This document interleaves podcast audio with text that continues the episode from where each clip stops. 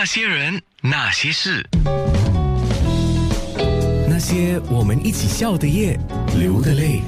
那些人那些事，讲点智慧吧。我发现到基本上你们的封面还是以星云大师作为一个主是啊，因要的为东西都封面设计。是他的，对。啊然后我是其实只就是一个整理者、编者啦。啊，那我自己也当然有一点小小的功劳，就是其实每天的题目是我我想的。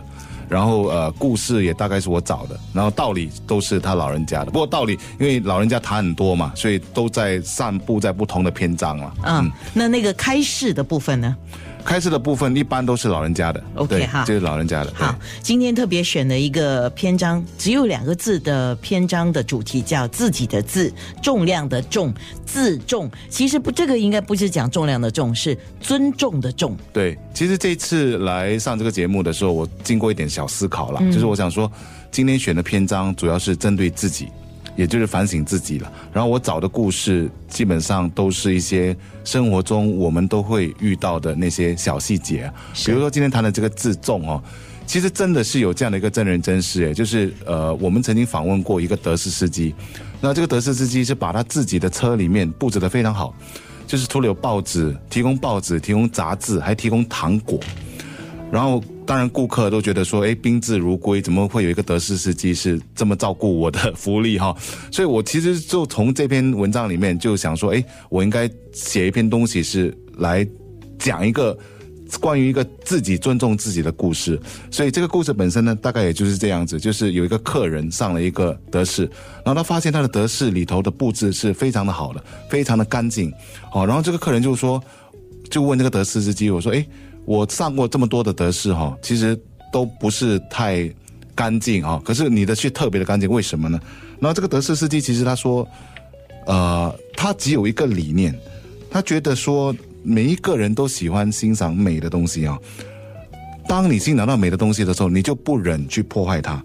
哦，当人家觉得你对你的自己的肮脏都无所谓的时候，他才会肆无忌惮的乱丢垃圾，做出一些连自己可能都觉得不会做出来的事情。其实这个东西我想到什么呢？你知道，我们常常会觉得说，哎，为我们为什么？比如说我们去某一些国家，我们会乱丢垃圾。或然后我们又去到另外一些国家，又觉得诶，又不会乱丢垃圾。其实这是一种怎么说呢？一种群众压力嘛。一些国家的比较守法，不乱丢垃圾的时候，我们也跟着不乱丢垃圾。哦，可是，一去到一不一样的地方的时候，又觉得说，诶，当大家都在乱丢垃圾的，你都觉得无所谓。所以，这个自重本身来说，我觉得说，他更多的想带出来的意思就是，当我们一味的想要求别人的时候，其实更重要的是，应该是要看看自己。如果我们能够尊重自己的话，其实别人也会尊重我们。是啊，我说我自己个人的一个做法吧。比如说，我们女生的厕所啊，就在新加坡了。我是讲在新加坡，如果在女生的厕所，我看到那个台面，呃呃，流水台面上面可能有纸巾，只要不要太脏了，太脏我还是没有办法。我会帮那个把纸巾留在那边的人，把纸巾给丢到丢到垃圾桶，因为我始终有个观念，就是包括地上的纸巾也是一样。每个人是这样，你一进到这个洗手洗手间，如果你看到地上有垃圾，呃，流水台上面有垃圾啊，跟着下来的人都不会保持干净。对对，这个是很奇怪的一个人的心理啊。嗯可是这种心理来说，我们要尝试可以做些什么，能够改变这种我们所谓的社会常态呢？我觉得是最重要的其实是，如果每个人都能够付出他小小的力量，我认为慢慢的这样的情况会获得比较大的改善。所以这个也就是我觉得这个自重这一篇东西所要带出来的一些效果了。希望大家会从中获益吧。是在这篇篇章里面，我个人对两段话还蛮有感觉的，就是一味要求别人，倒不如反躬自问。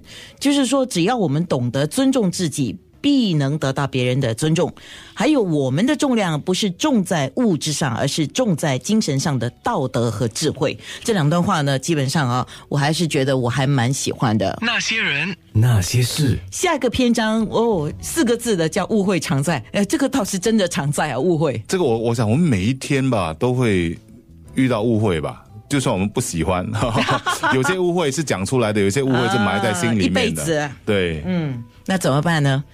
要要留一个什么样的空间给自己还有别人呢？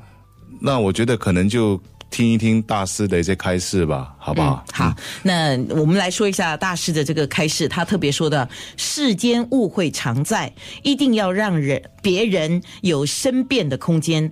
与人相处忌讳非短流长，论人长短容易产生误会。我喜欢那句话，就是你们一开始的这个标题嘛，一定要让别人有申辩的空间。对啊，因为误会本身来说，它会产生，一定是两个人他带有主观性的判断了之后，他觉得说他的看法一定是对的。当两个都觉得自己对的人 在在申辩的时候，他其实是永远是不对的，他也不会找到对的方向。所以我觉得说，可是问题是我们几乎每一个人哦，都害怕被人家误会。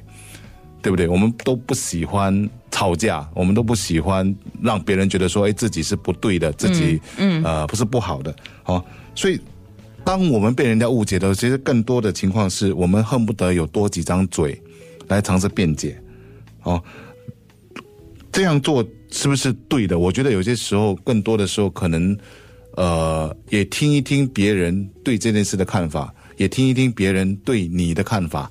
可能你会重新有一个新的思考的方向。是，嗯，像志伟特别选的这个篇章，就是我们今天在空中讨论的第二个篇章，就误会常在啊。